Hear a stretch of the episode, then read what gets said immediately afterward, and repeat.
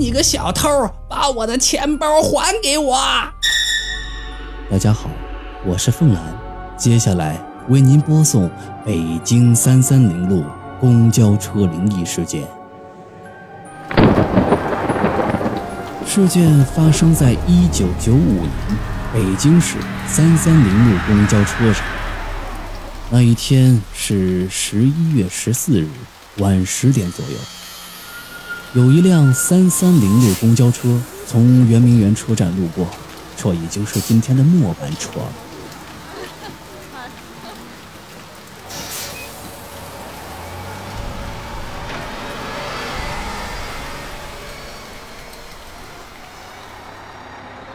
天越来越冷了，路上的人呢也越来越少了。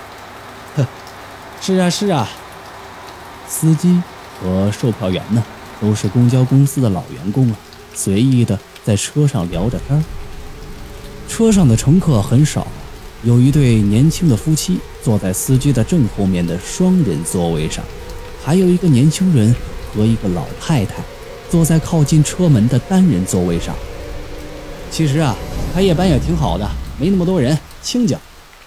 由于是末班车，所以并不赶时间。司机和售票员呢，有一搭无一搭的闲聊着。哎，这些人怎么不在站牌上等车呀？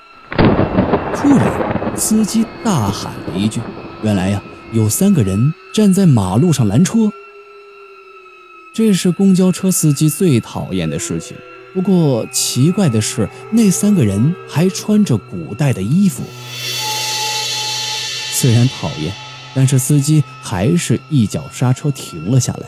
毕竟错过了这一辆，后面可就没车了。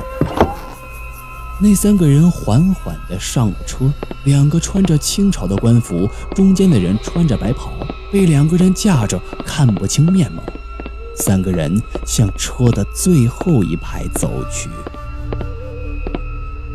车上的乘客都觉得这三个人阴气森森的，还穿着这样的衣服，不免有些害怕。本来几个在闭眼睛休息的乘客都起来了，大家明显的感觉到，从那三个人坐在后面开始，车里的温度似乎都降了下来。他们总感觉有阵阵的阴风从后面传过来。啊，大家不要害怕。他们肯定是附近拍古装戏的演员，呃，可能喝醉了啊，没事的。售票员看到这个情况，赶紧开导大家。大家都觉得售票员说的有那么一点道理，心呢也就慢慢的放下来了。就这样过了两站，那对坐在驾驶员后面小夫妻下了车，车上的乘客也就只剩下那个靠门坐的小伙子和他身后的老太太。老太太总是觉得后面坐的三个人有问题，总是时不时的回头看一眼他们。那三个人呢，就像雕像一样坐在那里一动也不动，也没有一点点声音，呃，像是木雕泥塑的一样，更让人觉得诡异异常。老太太是越看越觉得可怕。突然，老太太从座位上猛地站了起来：“你个小偷，把我的钱包还给我！”他发疯似的，死死地掐住了前面小伙子的脖子，喊着：“小伙子偷了他的钱包！”哎哎，你你干什么你？你说谁是小偷啊？谁偷你钱包了？就是你！小伙子哪里肯承认呢？他拼命挣开了老太太的纠缠。你不用抵赖，我看见了，就是你把我的钱包给偷走了。没想到老太太却不依不饶，死活就说自己的钱包啊被小伙子给偷了。老太太，你诬陷好人，我啥时候见你钱包了？这下子弄得小伙子百口莫辩，说不清楚了。就是你，前面跟我去派出所，跟我下车找警察去。去就去，我没偷东西，去哪评理我也不怕。就这样，两个人拉拉扯扯的就要下车。这种事儿啊。公交公司最不愿意管了，所以啊，司机就把两个人放在了附近的站牌处。随后，公交车就拉着剩下那三个诡异的乘客开走了。走吧，老太太，哪里是派出所啊？我跟你去。下了车，小伙子催着老太太呀，赶紧去派出所评评理，好证明自己的清白。小伙子，你应该感谢我，我把你呀从那辆车上给救下来了。啊，救我？没想到老太太呀，却并不着急了。据老太太说，刚才她在车上回头看，一阵阴风吹过。坐在后座上那三个人的袍子被吹了起来，她看到那三个人都没有腿。那三个人呐，肯定都是鬼，在那个车上肯定活不了了。快报警吧，小伙子！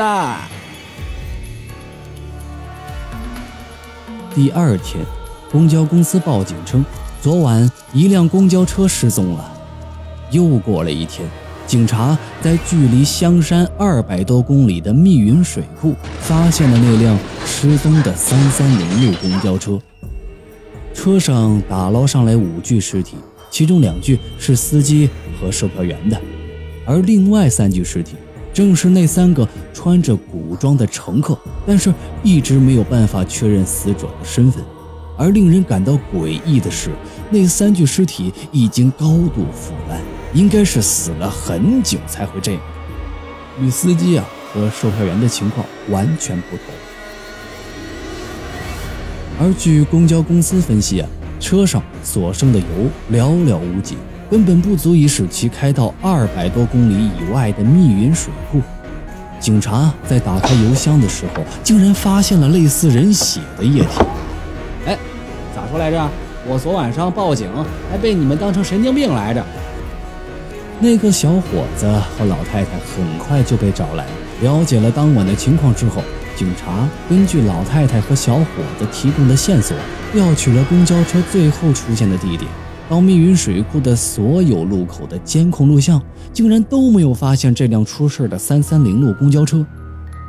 这件事啊，到现在也没有一个合理的解释，成了北京市民街头巷尾谈之色变的灵异事件。好了，这就是我要给你讲述的北京三三零路公交车灵异事件。我是凤兰，我们在下一个故事见。